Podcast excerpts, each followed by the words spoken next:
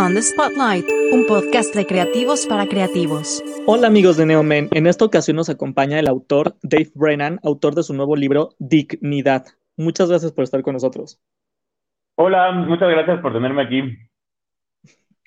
Platícanos, ¿de dónde nos estás? Porque en tu libro estás en Berlín a veces, en Ciudad de México o en, em, ¿cómo se llama? África.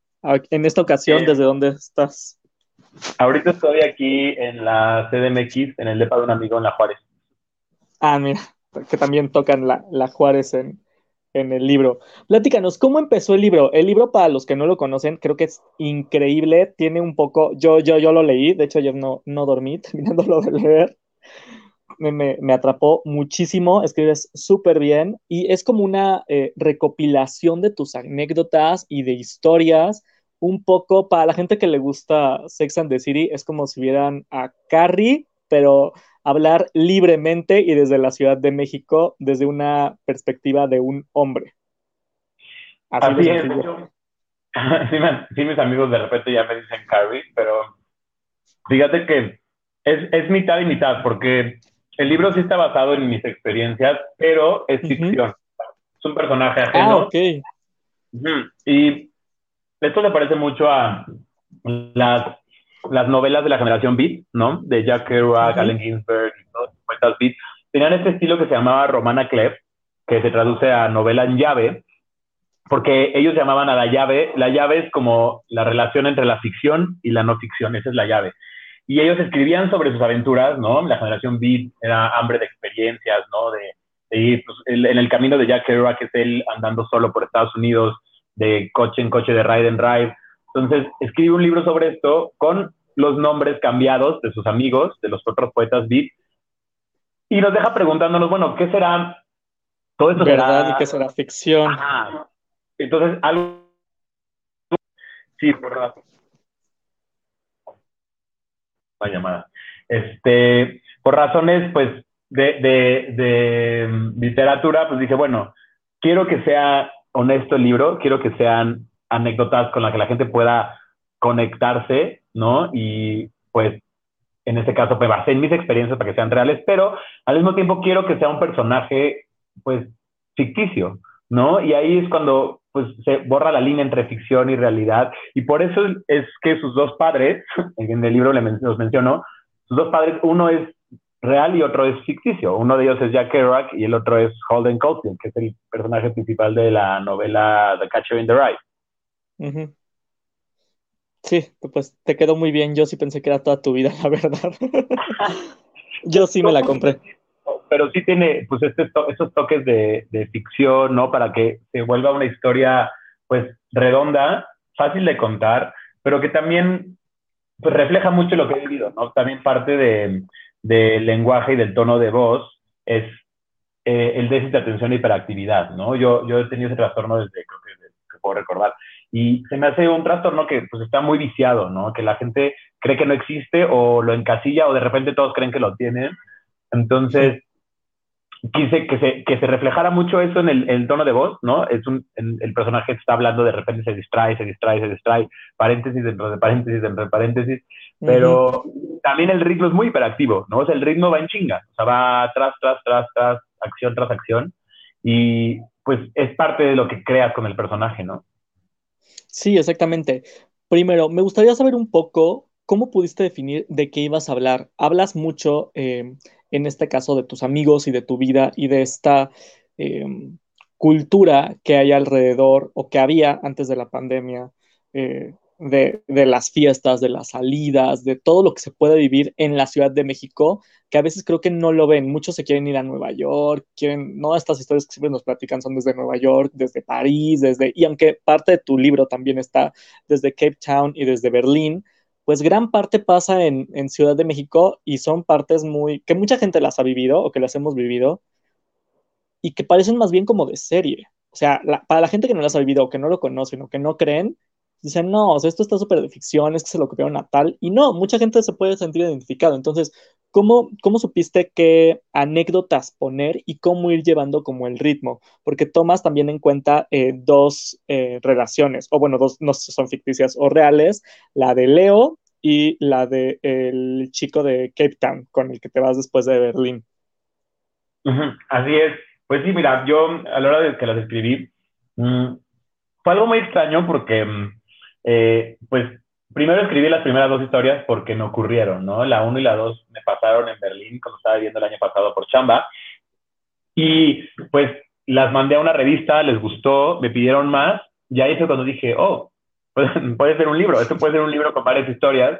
Y fue cuando empecé a rascar, ok, a ver, ¿de qué tengo que platicar? Y ahí fue cuando dije, bueno, definitivamente tiene que estar una historia tóxica, una relación tóxica eh, moderna, que pues es la de Leo, pero también tiene que haber una relación que pues igual no acaban juntos, pero que no fue una relación tóxica, sino más bien fue pues una relación muy bonita. Entonces llega este chico sudafricano como para balancear las cosas y las otras que encuentras en medio eh, iban, fíjate que no, no, sé cómo explicarlo, iban saliendo solas. Este, no es como que tenía una lista de aventuras, ¿no? De, de dónde inspirarme y así. Algunas, pues sí, son totalmente ficción, ¿no? Que queda, embonaban muy bien con el tema del libro.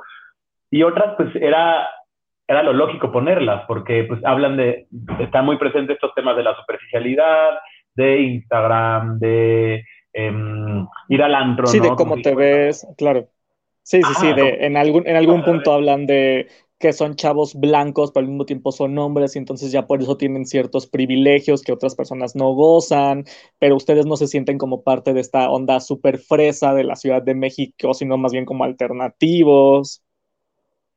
Sí, eh, bueno, esa es, otra parte del libro, ¿no? O sea, justo además de, de, toda esta parte de mencionar lugares físicos, que yo siento que cuando das el nombre, aunque mucha gente no sepa qué es Bombón o qué es Guild o qué es la corriente en la Roma, yo creo que pues, dan ganas de investigar, ¿no? Dan ganas de ver cuál es o te, te pone muy bien en el setting, pero además de todo esto, bueno, yo en el libro a los personajes no los describo físicamente. No. Porque justo quiero alejarme de esa superficialidad de Grinder, de ver al más guapo y, imagínate, no sé, describir sus ojos azules y sus, su abdomen plano y sus nalgas bien paraditas. dije, no, yo creo que eso ya lo tenemos demasiado en Grindr. Lo que hice fue reflejarme en, eh, basarme más bien en las canciones, ¿no? Muchas referencias a las canciones y a las emociones que están viviendo más que esto, pero no quería dejar el libro sin un, pues un capítulo que hablara sobre el machismo y el racismo que está presente hasta en la cultura gay, ¿no? Que, que es el capítulo 10, en el que están los tres amigos en una sobremesa, y pues sí, es una discusión muy, muy por encimita, tampoco es un tratado. Sí, no, no, no. Sí, pero es como para tener en cuenta que muchas veces se nos olvida que, que los hombres gays seguimos estando en la pirámide del privilegio en la comunidad, ¿no? O sea, los gays más, que, más que las lesbianas, más que las mujeres trans, em, somos los que tenemos todo el, el, el privilegio de, de, ser hombres en, en, un país machista, ¿no? Entonces, sí me pareció importante tocar ese tema porque pues es algo con lo que a veces se nos olvida, ¿no? Como que crees, creces pensando, ay, soy gay, soy la víctima, merezco todo. Pero pues bueno, a voltear a ver al de al lado y decir, bueno, yo creo que en la comunidad LGBT hasta nosotros hemos sido parte de esta opresión, ¿no? De querer espacios solo para hombres gays, con nuestra música, con nuestra cultura, en vez de darle un espacio a, las otras personas, ¿no? Y dije, bueno, yo creo que haciéndolo consciente en un capítulo es, importante. Claro, también a través del libro tocas mucho el tema de mm, como el placer hedonista de alguna manera, ¿no? Y, y el, uno de, los amigos de, del protagonista justo le dice, es que Grinder no siempre es para coger. O sea, no todos a los que vas a conocer es para coger. Y justo una de las mejores experiencias en el libro empieza como una posible cita para coger y termina siendo otra cosa completamente. ¿Cómo lograste tocar ese tema y cómo viste justo esta parte que sí puede ser sexy, pero al mismo tiempo identificar que puede ser muy padre y muy divertido y son experiencias que uno tiene que vivir, pero que también pueden ser muy vacías si no las sabes manejar y si no entiendes por qué estás ahí, por qué estás en Grindr, por qué estás teniendo sexo casual, que no es malo, pero el entender por qué sí quiero estar con este chavo hoy, sabiendo que pues, es para diversión y ya. Creo que la acaba de dar el clavo a justo lo que, lo que quería hablar en el libro, ¿sabes? Eh, mira, el, el, en cuanto al placer, pues eh, he leído mucha literatura con personajes LGBT, que no voy a decir literatura LGBT porque se me hace un término horrible, ¿no? Es literatura sí, sí, sí. y punto. Literatura, claro. Y pues la mayoría siempre son sobre el VIH, sobre el sufrimiento, sobre la salida sí, muy dramáticos. Muy dramático y muy traumático, ¿no? Y que si bien pues, mi libro tiene estos tintes depresivos en, entre líneas, hoy en algunos de los capítulos, yo quería también reflejar pues la libertad que gracias a Dios hoy tenemos, hoy, de tener festivales gays, de tener eh, fiestas gays, que ahí sí se vale usar el adjetivo, ¿no? Fiesta gay, pues sí, es una fiesta en la que sabes que va a haber pues gente de la comunidad, ¿no? Quería retratar esta felicidad, esta dicha, este placer, ¿no? Que, que, estamos viviendo hoy en día en algunos aspectos, para después, pues sí, contrarrestarlo con qué es lo que ahora nos, nos acoge, ¿no? O sea, qué, qué estamos buscando en estos encuentros, que está muy bien tener one night stands, ¿no? Está bien tener coquidas fugaces, pero tal vez muchas veces las buscamos por las razones equivocadas, ¿no? Claro. Eh, al fin, dime, dime, dime. No, no, dime, dime. Al final del, del, libro, digo, no voy a contar el final, obviamente, pero dejas como un esbozo justo como de, como de cierta transformación, como de que te estás eh, conociendo de otra manera después de que vuelves a caer de alguna manera en, algo que pasa continuamente en, el libro. Ese, ese final es como para que sea final feliz, para que sea final divertido, para como para qué. O sea, porque no es lo mismo el personaje que empieza al personaje que termina. Tiene como otra vibra. Exacto. Justo uno de los pilares importantes del libro es que es una, es una coming of age. No novel porque no es una novela, pero es un compendio de cuentos en los que se trata del coming of age, ¿no? Esta maduración que justo está inspirada en, en, The Catcher in the Rye, ¿no? Que es una, creo que ha sido la... Mm, ok, la novela de las más leídas, claro, claro, claro. Sí, ha sido como la novela de los hipsters de Coming of Age de pues, 50 años, de cómo este chavito analiza bien a, la, sociedad y, eh, odia a todos, ¿no? Entonces tienes todas esas conjeturas de que estará contándole la historia al psiquiatra, ¿dónde estará? Entonces, e, esta parte me, me gustó mucho para darle un poco de vida al personaje y darle como este tinte de maduración, ¿no? Que empieza en el punto A, en el que vemos que está teniendo sexo eh, desmedido, que está buscando algo, no sabe qué, no, no sabe qué tiene, y al final, pues, yo diría que es un final feliz, yo diría que es un final, pues, abierto, ¿no? Que, que no sabes qué va a pasar después, pero definitivamente tuvo un cambio el personaje, ¿no? Tuvo un cambio de 180 grados y luego tiene una recaída como de 90 grados otra vez, pero luego como que ya... ¿Cómo es la vida real, no? O sea, ¿cómo es la vida real? Uno no cambia como en las películas y ya te vuelves, bueno, súper lindo, súper amoroso, si empezaste siendo un ogro. O sea, la realidad es que tu esencia es tu esencia. Exacto, exacto. Tenemos esos cambios graduales que a veces tienen retrocesos también y no está mal, es parte de nuestro aprendizaje. Y es lo que yo quería tratar con este libro que, pues, si bien lo dejé abierto, eh, yo creo que da para continuar la historia, ¿no? A mí me gustaría eh, seguir la historia de Rodrigo muy a la David Lynch, de yo creo que solo se, su problema principal, que no está muy, no hemos entendido muy bien en el, en el libro, que, o sea, entendemos que está deprimido, entendemos que está buscando una conexión y que lo hace a través de, del sexo, pero tenemos que llegar más a fondo a, cómo es que este personaje va a encontrar la felicidad, ¿no? Y eso me gustaría que, que pues, se encontrara ya hasta el final de, de todo, de toda esta historia que, que queda a través de Rodrigo, ¿no? Entonces, creo que todavía le queda más tela de dónde cortar. Tocaste un tema ahorita interesante, justo. Es un chavo que está, tiene ciertos, ciertos tintes como de depresión, no como tal, pero sí ciertos tintes, y se está como buscando. Y en esta búsqueda, pues lo más fácil son las apps, lo más fácil son las cogidas rápido, lo más fácil, eh, no, son ciertas sustancias y es perderte de alguna manera.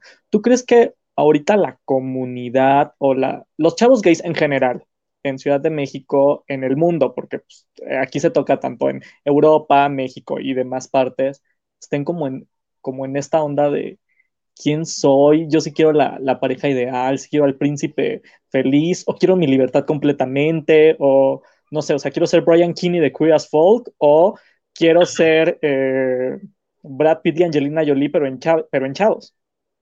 Ya, me encanta, me encanta la pregunta porque justo es algo con lo que he estado eh, dándole miles de vueltas para el siguiente libro, porque yo siento que algo está pasando estos años, últimos años, que los gays ya no queremos relaciones, ¿no? Yo no sé, no sé tú, pero uh a todos lados es soltero tras soltero tras soltero, como que em, está esta onda de sí, de relaciones abiertas y el disfrute y los fuck body, pero no sé, a menos de lo personal, que he intentado tener relaciones serias, encuentras más y más con gente que no las quiere, ¿no? Que, le gusta su vida como está, su chamba, su independencia, y que ya no buscan esta, pues, copiarle a los heterosexuales de casarse y tener hijos, ¿no? Pero, pero hay algo como la sobreinformación, yo creo, la sobreconectividad, las redes sociales que nos tienen, pues, nos tienen obsesionados y conectados todo el tiempo, ¿no? Las 24 horas. Entonces, justo en el libro quiero dar como esta, como esta idea de desconectarnos un poquito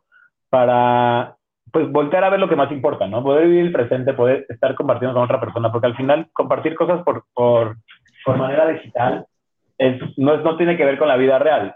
Entonces, claro. Eh, pues yo, es como yo sé el panorama ahorita. Yo creo que nadie tiene interés en relaciones serias, somos muy poquitos. Eh, dentro, de la, dentro de la historia, dentro del libro, justo uno de los amigos de, de Rodrigo, del, del, personaje principal, logra tener una relación seria y se empieza, si bien no se desarrolla como tal su relación, eh, empieza, eh, se nota cómo inició esa relación y hay cierta como camaradería, como cierto toque Disney sin que se vea tan, tan, tan, tan lindo, como mucho más real. Y me pareció como muy interesante porque era como la diferencia con Rodrigo, creo que el personaje de Luis, el que le estaba diciendo, pues es que la diferencia es eso, tú nada más buscas coger directamente y nunca te das el chance de conocer con quién estás, nada más para ver si se caen bien. Exacto, es justo la acabas, wow, qué gran entrevista. Muchas gracias por tus preguntas porque creo que luego la gente no, no lo agarra tanto así. Pero es justamente eso, ¿no? El personaje de Rodrigo está teniendo sexo eh, desmedido, basado en fotos, basando en, en, con quién conecta. Sí tiene su, su, su grado de responsabilidad y un poco de asertividad, pero es Luis el que logra tener una relación seria con alguien que conectó bien, porque desde el minuto uno, pues ya sabes, está, se conocieron en persona, no en un restaurante, claro, no claro. que yo no tiene nada de malo conocer a alguien mediante una, pero... No, no, no, pues, nada. Pero fue un encuentro más real, fue real en el mundo real, fueron a su depa, se platicaron a los ojos, se hicieron chistes, se cayeron bien, se molestaron, ¿no? Yo creo que esta parte de molestarse es muy importante como para perder la pena muy rápidamente. Claro. Y al final. Y establecieron ciertas reglas desde un inicio. A ver, aquí no va a pasar esto, ¿eh? Ni creas. Ajá, es, es como el, el, uno no quiere besar en la primera cita y el otro dice de broma, no, pues yo, yo cojo hasta el matrimonio. Siguiendo esta broma, ¿no? Pero me pareció pues muy importante incluir la relación de Luis como para hacer este contraste de, de cómo Luis y, y, Rodrigo son muy diferentes y pues un, la actitud de uno lo lleva a tener una relación fructífera y amorosa y las actitudes del otro no, ¿no? O sea, muchos me dicen como, ay, es que eh, tu libro parece que te enalteces a ti mismo, ¿no? Me dicen, está muy pretencioso porque pones a Rodrigo como un chingón. Y yo nada más los veo y digo, ¿de plano crees que es un chingón? O sea, la está pasando muy bien, sí, pero eh, Rodrigo no está contento, Rodrigo está deprimido, Rodrigo pues no encuentra sí, se está buscando. Ajá, está buscando, se está buscando constantemente. Se está buscando en ciudades, ni siquiera se encuentra en la Ciudad de México, se encuentra en Berlín, en Sudáfrica, o sea, está viajando, está sufriendo esa hiperactividad de emociones y de pensamientos que no lo dejan, pues, disfrutar el presente como Luis, ¿sabes? Entonces, es cuando yo digo, bueno, creo que las personas que creen que es algo pretencioso, pues, pues no lo han entendido bien. Pero algo que sí disfruta Rodrigo es la cultura pop y la música. Hay muchísimas referencias de cultura pop y de música para un poquito todos los géneros, bueno, no, no para todos los géneros, pero si, está, si eres como más pop y más fresa, sí vas a encontrar referencias que te gusten, y si eres más alternativo, también vas a encontrar referencias que te gusten, y eso no cualquier libro, se me hizo muy interesante, son, me imagino que son canciones y series y programas que ves, o cómo decidiste qué poner, porque es algo que el personaje principal, eso sí disfruta, y, y en eso sí no tiene dudas. Para él justo, eh, el soundtrack de su vida es muy importante y cada eh, situación, cada eh, sentimiento que tiene lo transforma o se lo ve a través de la música o de ciertas series. Exacto. Yo, todas las referencias son mías, son de artistas, series, películas que yo conozco, repito, porque quería que el libro fuera honesto, ¿no? Entonces, eh, yo sé, como que en esta hiperactividad y TDA, como que muchas veces en la vida real relaciono muchos momentos que vivo con mis amigos o con alguien, con alguna escena, ¿no? Como que de repente llega esta memoria, por eso el capítulo 4 es como pensamientos aleatorios, ¿no? Que nunca sabes cómo llegó. Me pasa mucho eso. De repente estoy, no sé, hablando con alguien y, me suena mucho a una escena de una serie, ¿no? Entonces, a la hora que no describo a las personas físicamente, dije, bueno, tengo que incluir algo para que se relacionen con la escena, ¿no? Y pues yo creo que la música, el cine y las series pues, son algo con lo que con lo que nosotros hoy en día estamos muy, muy relacionados, ¿no? O sea, creo que todos tienen sus series favoritas, sus cantantes favoritos, entonces son artistas que he conocido a lo largo de, de mi vida, ¿no? Por, el, por mi, ya sabes, mi pasado presa, mi escuela presa, el pop, o mi trabajo en 99, más alternativo, igual música de Sudáfrica, de cuando estuve allá trabajando en el radio. Entonces, por eso es que llené este libro de referencias, porque dije, bueno, en esta onda del déficit de atención y hiperactividad, pues vamos a ponerle hiperactividad musical, ¿no? Y de hecho, de hecho hay una playlist en Spotify y en Apple Music, igual hashtag dignidad, en la que vienen todas las canciones que menciono y canciones de las películas y las series que menciono, ¿no? Porque pues, si bien a veces solo digo el título de la película, pues yo creo que tienen un soundtrack también muy importante, ¿no? Con el cual se puede conectar claro. en Spotify. Sí, y eso está, está muy interesante. Qué bueno que nos lo platicas para, para empezar a seguir también ese, ese playlist. Créanme que les va a gustar porque tiene un poquito de todo. Sí. ¿Qué edad tiene? Ajá, dime, dime, dime. Ah, no, sí, o sea, era eso, que, que luego me preguntan cómo, cómo, cómo marida muy bien tu libro, y yo, pues con una, con la playlist lo puedes poner de fondo como para, hasta, hasta las puse en orden, ¿no? Las canciones vienen en orden de cómo son nada, entonces no sé, puedes estar leyendo un capítulo y, ves que dice The Radio Department y de repente, ¡pum!, suena The Radio Department, ¿no? Como que es lo que digo más que nada. ¿Pero qué me ibas a decir? También algo que traes mucho en el libro es, y me pareció de las cosas más simpáticas y divertidas, y de verdad no es, no es porque estés aquí, no puedo dormir en la noche y tenga que prepararme para la entrevista. Entonces empecé a leer el libro a las 3 de la mañana y lo terminé a las 7 de la mañana, literal. Hoy no dormí, pero muy gustoso porque estaba muy entretenido. Eh, veían a las personas y les decías, claro, es que es clásico de Tauro y es que es clásico de no sé qué. Si te gustan toda esta parte de los signos zodiacales y de toda esta onda, porque para la gente que les gusta eso, bueno, les va a fascinar. Es de una manera muy simpática cómo retratas un poco la personalidad de cada persona según su signo zodiacal y según ciertas características que cada uno tiene, tanto buenas como malas. Sí, mira, eh, la cosa de los signos es bien padre porque pues yo la astrología eh, no la veo como una ciencia, obviamente no es una ciencia, no la veo como una religión o un modus vivendi, sino lo veo como un arte, lo veo como algo artístico. Tuve la oportunidad de aprender sobre ello el año pasado con una amiga, Rocío Sainz, que es astróloga y cantante. Entonces me dijo, oye, me gusta cómo escribes, me, me escribes unas canciones de los signos, pero para eso tengo que enseñarte yo de los signos, ¿no? Entonces dije, órale, un proyecto con alguien y aprender, aprender gratis sobre los signos, claro, que aquí y pues fueron de que pláticas de que porrito, vinito, cena, ya sabes, en las que ella me contaba cuáles son las características buenas y malas de cada signo, ¿no? Y pues me gustó mucho esta forma de ver em, a las personas, no, no, no, porque crea, o sea, yo, yo no soy, nunca, o sea, nunca le negaría, no sé, una cita a un, a un Leo, ¿sabes? O a alguien solo por su signo. Pero claro. me gustó la forma holística en la que ya no solo es el signo, ya es la carta astral con todos tus planetas y estrellas y planetas, casas y, signos. Y dije, bueno, aquí hay, aquí hay algo, aquí hay un arte para poder conectar a los personajes del libro, ¿no? Para que, pues, si bien no se conocen los líderes entre tipos, cada uno va a ser un signo distinto. Y también entender que, eh, por ejemplo, yo estudié medicina antes de comunicación, ¿no? Entonces, eh, mi personaje está, como que me, me he visto envuelto en una disyuntiva que es ciencia versus arte, ¿no? Entonces, muy interesante, la ciencia que es la astronomía nos dice que son 13 signos, que no son 12. Que Ofiuco, que para empezar los signos están mal, que no son, no podemos partir al, al, al, al año en 12 partes iguales, porque el Sol no pasa al mismo tiempo en Escorpio que en Sagitario, que en Capricornio. Si seguimos las reglas de la ciencia de la astronomía, creo que el signo de Escorpio serían solo 7 días, creo que Libra serían 45 y pues son variantes, ¿no? Porque pues, no, es, no es exacto en, la, las constelaciones. Y en, este, en esta no exactitud entra un decimotercer signo que es Ofiuco, y da la casualidad que yo sería Ofiuco, según la astronomía, y mi personaje también, porque le di mi fecha de nacimiento. Y no solo eso, sino que Ofiuco, la constelación, es, es el serpentario, es un viejito con una serpiente que viene de Asclepio o Esculapio, que es el dios de la medicina. Dije, habiendo estudiado medicina, teniendo esta parte de ciencia y en la parte de arte también, dije, me parece muy interesante este jueguito arte ciencia para incluir 13 historias y no 12. Por eso Leo se repite y es cuando en la segunda se ahonda en el, en el signo de Ofiuco del personaje principal y, y, ahí me dejé ir. Dije, bueno, los astrólogos están muy, muy ensimismados con sus teorías de no, son 12 signos y punto. Y, nunca se molestan en darle características a Ofiuco porque se rehusan a, aceptarlo. Dije, bueno, entonces yo tengo ahí lienzo, en blanco para darle características pues, de, de sanador, ¿no? Porque pues, es es doctor, le metí un poco también lo del TDA, como esta onda de, de, escribir y las palabras.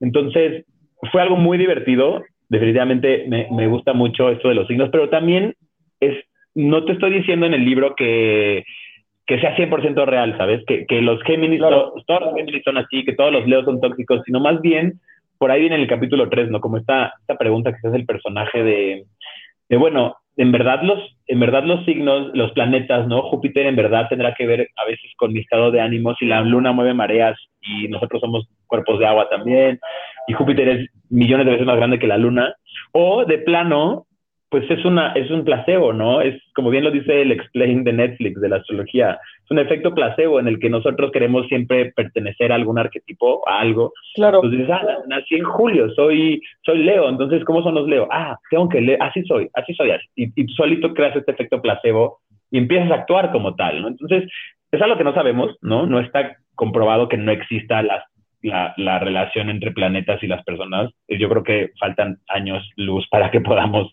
comprobarlo, pero está padre esta interrogante, está padre no saber, pero está padre generar estas nuevas perspectivas, porque es lo que a mí me dejan, una nueva perspectiva sobre mi vida, ¿no? Que, que un astrólogo me diga, es que tu Mercurio lo tienes acá, entonces tu, tu comunicación está enraizada en este aspecto. Bueno, a mí a veces me hace sentido, a veces no, y cuando me hace sentido me está aportando nuevas, pues, opiniones acerca de mí que yo no tenía. Y eso creo que es muy valioso.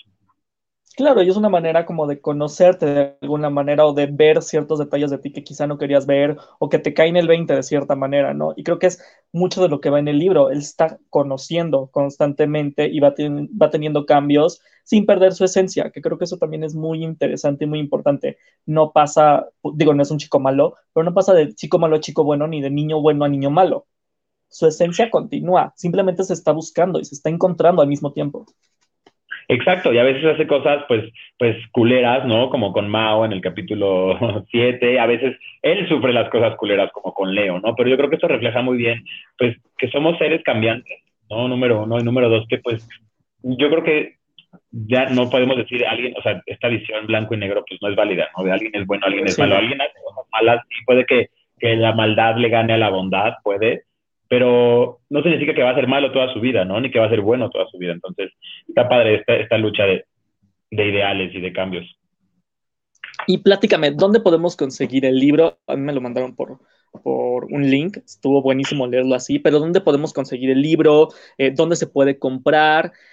Creo que el libro queda perfecto hasta para como miniserie de Netflix o algo de streaming. Creo que estaría muy bueno. Sería, no, de verdad, es como una visión un poco más aterrizada del queer as folk, que a mucha gente le, le tocó ver o así. Esto sería una versión mucho más aterrizada a la realidad un poco y más a la realidad pues latinoamericana. Latinoamericana de cierta clase social, obviamente, pero sí, sí más aterrizado, porque lo que hemos visto siempre es o muy gringo o muy europeo y pues aunque nos encantaría tener esas realidades, no es así. Sí, justo, muy Brooklyn, muy esta onda. Y creo que esto sí queda muy bien para México. Entonces, dime en dónde podemos comprar el libro, en dónde podemos pedir, si no, el, PDF del libro, eh, obviamente comprándolo. Y si has pensado o te ha llegado alguna, alguna eh, propuesta para alguna miniserie, algo así. Em, pues mira, sí conocí a una persona importante y le di mi libro. No voy a decir quién es, porque no quiero cebar nada, ¿no? Pasó hace en el Pride. Claro. alguien me lo presentó, es alguien, pues, que hace estas cosas y le lateó la idea y me dijo, órale, lo voy a leer. Eh, y le, di mi número, ¿no? Y digo, bueno, no hay prisa, ojalá le, le, guste, ojalá cuando tenga tiempo, pues me encantaría, claro que me encantaría llevarlo a la pantalla, ¿no? Porque aparte, digo, sería un reto muy, muy cabrón. Digo, algo tendría que hacerse con todas las canciones porque pues no, yo creo que sea carísimo conseguir todas las licencias. Sí, sí, sí. Canciones o escenas de películas, pero definitivamente da para algo distinto, para hacer una serie pues distinta, ¿no? Y sobre todo que hable de nuestra comunidad. Y, pero bueno, eso está ahí, está, está, podría pasar pronto, ojalá, pero si no, siempre estoy abierto a alguien que me proponga algo para llevarlo a la pantalla. Y el libro, el libro principalmente lo pueden encontrar en aquelarredetinta.com, que es la editorial. Em, ahí está la versión física y la versión digital, la versión física con envíos a todo el país. Em, también estamos en Kindle, en, en Amazon y próximamente en paperback para envíos internacionales.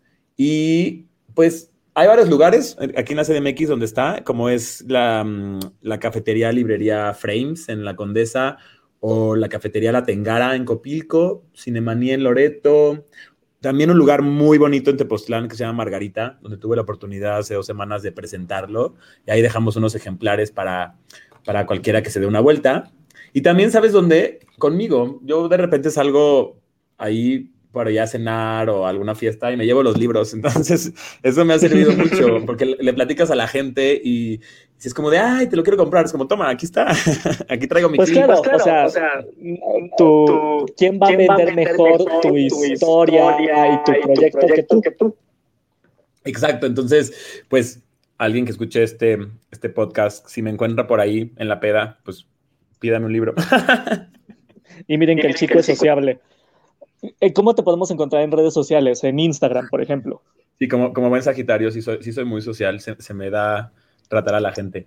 Em, mi username es arroba Davehood, así como la película Boyhood, pero Davehood, y en vez de os son ceros. Em, ahí estoy en cualquier red social, en Twitter, TikTok, Instagram. Tuve ahí unos TikToks muy cagados en la pandemia que les fue muy bien, pero fue una carrera muy corta de TikTokero, no, no es lo mío. y nos estabas platicando. Ah, dime, dime, dime. Hay una cuenta de, libro en Instagram en donde eh, le doy exposición a artistas homoeróticos independientes, porque dije, bueno, fuera de poner frases y cosas del libro, pues algo que complementaría muy bien la experiencia, pues sería como arte homoerótico, ¿no? Que la gente igual no está acostumbrada. Claro. ¿Y cuál es la cuenta para del libro? Que igual, arroba dignidad Arroba dignidad, muy bien.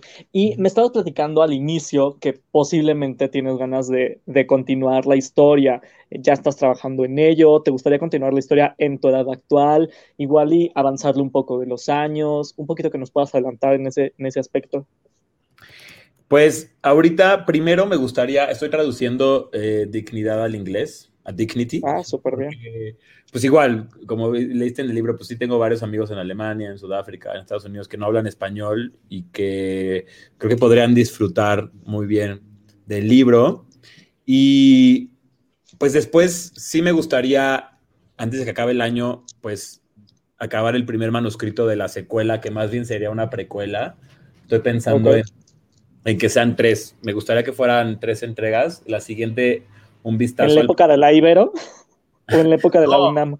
No, en la, en la época de prepa. Ok. Más, más joven aún, porque estuve pensando, bueno, estamos viendo cómo tiene sexo el personaje, pero algo que nos marca mucho es la primera vez, ¿no? Entonces, ¿cómo habrá sido la primera vez de Rodrigo? Que de hecho por ahí dejé un... Muy a la Ryan Murphy en American Horror Story, ves que luego pone, pone hints en cada temporada sobre la que sigue. Pues quise hacer algo similar. Entonces, por ahí en el libro, creo que es en el capítulo 9, en el 9, sí, en el 9, menciono a un personaje que nunca más se menciona, que nunca más se ahonda, nada más es una oración por ahí escondida que dice tal, tal personaje, que pues mi idea es ahondar en ese personaje que es el primer ligue, la primera acogida de Rodrigo en sus años adolescentes, pubertos, porque yo creo que la primera vez marca mucho a alguien, ¿no? Nos marca cómo nos relacionamos después, nos marca muchísimo para toda la vida. Entonces, sí me gustaría ahondar en estos años de puberto de Rodrigo para ya después, tal vez en una tercera entrega, pues el futuro después de, ir a este Airbnb, ¿no? En, Portugal al final. Claro que sí. Sí, muy, muy interesante el tema. Fíjate, ahorita que me puse a pensarlo, sí, por supuesto que te marca la primera vez y con quién fue y todo. Sí, tienes toda la razón. ya me, ya me imagino el libro, entonces va a estar muy, muy interesante. Y ya para terminar, pues ya no te quitamos más, más el tiempo. Eh, ¿En dónde más podemos encontrar? ¿En dónde podemos más encontrar, aparte de tu libro, otros escritos que has, que has hecho? Porque creo que de verdad tienes una, pues una pluma interesante y que no se ve, no es muy común verla y creo que tienes el timing exacto para la generación específica que está ahorita, tanto la generación Z como los millennials, creo que esto les caería increíble de verdad, no es porque yo lo haya leído ni porque estoy aquí en la entrevista. Eh, a mí sí me recordó justo a varias series y varias cosas. Yo soy más, yo tengo 29, estoy a dos de cumplir 30. Pero sí, desde Sex and the City y cosas, eh, hasta How I Met Your Mother, desde cosas más fresas hasta cosas más, un poquito más heavies, creo que abarcas muy bien ciertas cosas y abarcas muy bien lo que está pasando en el momento. Y creo que eso, a mí no me ha tocado leer a alguien que lo abarque ahorita así. Entonces me, pareció muy, muy increíble, me, gustó muchísimo. ¿Dónde podemos ver más de, lo que escribes, aparte de, este libro? ¿Dónde más podemos encontrarte o lo que, hacen, lo que has escrito? Porque también escribes poemas y esos también los pones en el libro. Sí, oye, muchas gracias, la verdad, wow, em, em, me dejaste sin palabras, muchas gracias por, por tus comentarios, la verdad, pues sí, algo, algo que me gusta de lo que, de cómo escribo es que es honesto. Yo creo que muchas veces, pues, se nos olvida ser honestos en, en lo que hacemos. Y yo creo que es algo muy clave para poder hacer que las personas conecten, ¿no? Deja tú, es un lenguaje muy rebuscado o te saques acá, no sé, la Odisea del Señor de los Anillos 4 o algo así. es, yo creo que vale mucho que sea honesto y creo que, pues, gracias, gente como tú que, que, que puede apreciar esta honestidad y conectar con ella. Y pues Principalmente están en mi Medium. Medium es una red social de escritores. Creo que no es muy conocida, pero ahí creo que es la que tengo todos mis textos, poemas, eh, cosas raras que salen por ahí, que luego no sé ni qué son, si son como una historia o, un cuento o nada más un documental, no sé, pero ahí está en mi perfil, eh, es igual Dave Hood en Medium, creo que sí es Dave Hood o Dave Brennan, este... No, sí, es igual, arroba Dave sí, Es Dave Hood, sí, ya, ya te encontré. Ah, gracias. Eh, ahí están todos. También están este, en, Thought, en Catalog, que es como esta, este portal de, no quiero decir antaño porque me sentiría muy viejo, pero pues yo creo que pegó hace 10 años. No sé si ahorita sigue de moda, pero ahí también tengo algunos publicados. Y en la revista por escrito, que es gratuita, digital y física, ahí también vienen pues varios pensamientos míos. Pues muchísimas gracias. ¿Con qué te gustaría cerrar esta, esta entrevista? ¿Cómo invitarías a, la gente y sobre todo a los chavos? Y ojo, quiero que esto quede muy claro, no nada más es para chavos eh, gays o de la comunidad o así. Esto creo que lo tendrán que leer chavos, chavas. Cualquiera se va a conectar en alguna de, las, de los capítulos o algo que les haya pasado, estoy seguro que pasó en el libro. Oye, antes, antes que nada, ahorita estaba buscando en Medium. Sí, sí, sí lo dije mal. Creo que no es Dave Hood, esa es otra persona. Ah, ok. Eh, sí es, sí es Dave Brennan. Es así solito, arroba Dave Brennan en, en Medium. Este, ay, hace mucho no me metía. Ya tengo que escribir algo. Pero, ¿con qué cerraría? Con, pues primero que nada, invitaría a la gente, como tú dices, este libro no solo es para la comunidad, porque pues qué padre que alguien que, no, que esté ajeno a estos temas pueda leerlo, haga los personajes entrañables y se conecte un poco más con la comunidad. También por medio de la música y el cine, alguien que sea 100% heterosexual pues puede encontrarse ahí varias divertidas, porque de hecho vienen por ahí varios jueguitos de palabras en los que menciono canciones y luego las palabras que salen de la boca del, personaje son las letras de las canciones, pero traducidas al español. son ahí cosas que, que son muy, muy para fans de música ¿no? Por ese pasado del radio que tengo. Pero más que nada es invitarlos a que, pues, así como tú y yo podemos platicar ahorita de penes y de sexo sin ningún tipo de pena, yo creo que nos falta muchísimo eso en México y no solo en, al aire o en, en el radio o en la tele, sino con los propios amigos, ¿no? Como el propio Adán eh, del libro que está Claro, sí, sí, sí. Y, y eso, perdón, también lo dices en el libro, entre más dinero, más les cuesta trabajo hablar de sexo abiertamente. Sí, digo, esa es, es una hipótesis, pues, que se me era muy difícil comprobar, ¿no? Pero que es basada en mis experiencias, que la gente más fresa es la que luego se espanta más, ¿no? Se espanta más, pero seguro se masturba en secreto leyendo o algo así. Pero sí tienen esta pena de hablar de, sexo, ¿no? Tienen esta pena de, de una sobremesa contarnos sobre su cogida o sobre pues, cómo le gusta. Que digo, no es manda, pero yo creo que al hablar más de estos temas, ¿no? Podemos quitar la pena, pasar a lo demás y puedes aprender algo. Siempre aprendes algo con una conversación de sexo. Buenos tips. Sí, sí, sí, tienes toda la razón. Entonces eso, eso me gusta para, para que, pues, la gente vea que, pues, si pude escribir un libro, ¿no? Mis papás lo están leyendo, mis papás lo están leyendo y dije, bueno, es algo con lo que me tenía que enfrentar, porque... Porque en los agradecimientos pones, ¿no? Gracias, papás, por no leer el libro, te juro, o sea, leí hasta los agradecimientos. Sí, sí, mi mamá se enojó un poquito. Me dijo, ¿cómo crees que no iba a leer tu libro? Y yo, ay, bueno, pero pues es que igual no les va a gustar, ¿sabes? Pero pues bueno, este es, es, algo con lo que van a conectar, van a saber un poquito más, ¿no? Que nunca está de más abrirle, ser un libro abierto, literalmente. Claro, abrir otra faceta a nuestros papás que a veces pues no conocen esa faceta que tenemos con entre amigos o entre ligues. Exacto. Digo, me preocupa un poquito la parte de las drogas, pero pues les dije que todo era ficción.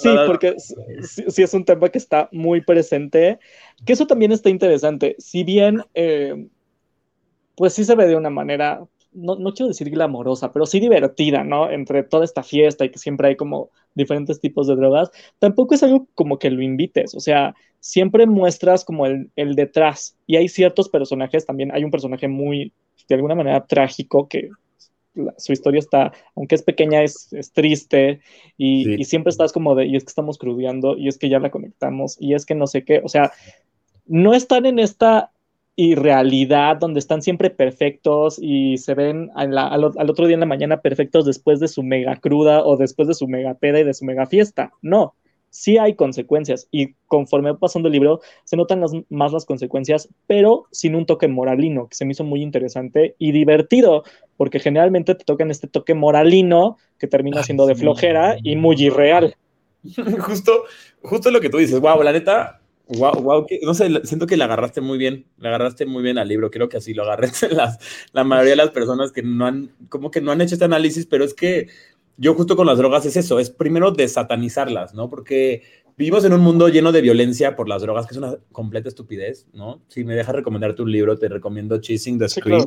Me menciona en el capítulo 11, Chasing the Scream, que es un documental muy completo sobre cómo empezó la ilegalización de la marihuana, que es una completa estupidez, te hace enojar, en serio, te hace enojar, te hace llorar de todas las cosas feas, malas que han pasado porque la gente quiere hacer negocio de hacer sustancias ilícitas. Entonces es una pendejada completamente, pues, seguirlas tratando como tal, ¿no? O sea, la gente que se, va, que se quiere drogar se va a drogar y punto, ¿no? Entonces, ¿por qué no mejorar las legales, hacerlas reguladas, ¿no? De una manera en la que puedas, pues, controlar al narco, que no que el narco te controle a ti y, pues, es básicamente eso, ¿no? O sea, y también invitar a que la gente lea ese libro que sea como un...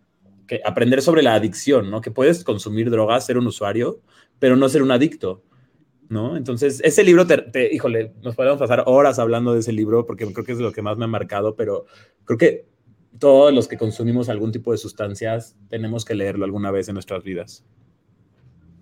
Pues entonces te invitaría justo eh, aquí que nos están escuchando con la audiencia, poder hacer esto en ahora que tengamos tiempo, eh, que nos digas justo qué libros y qué canciones, aparte de las que están en el libro, te han marcado para también entender un poco esta perspectiva, porque honestamente, y repito, no porque estés aquí, creo que sí puede ser una buena voz de una generación interesante y estás diciendo lo que mucha gente no está diciendo y de una manera honesta. Entonces creo que eso está muy interesante.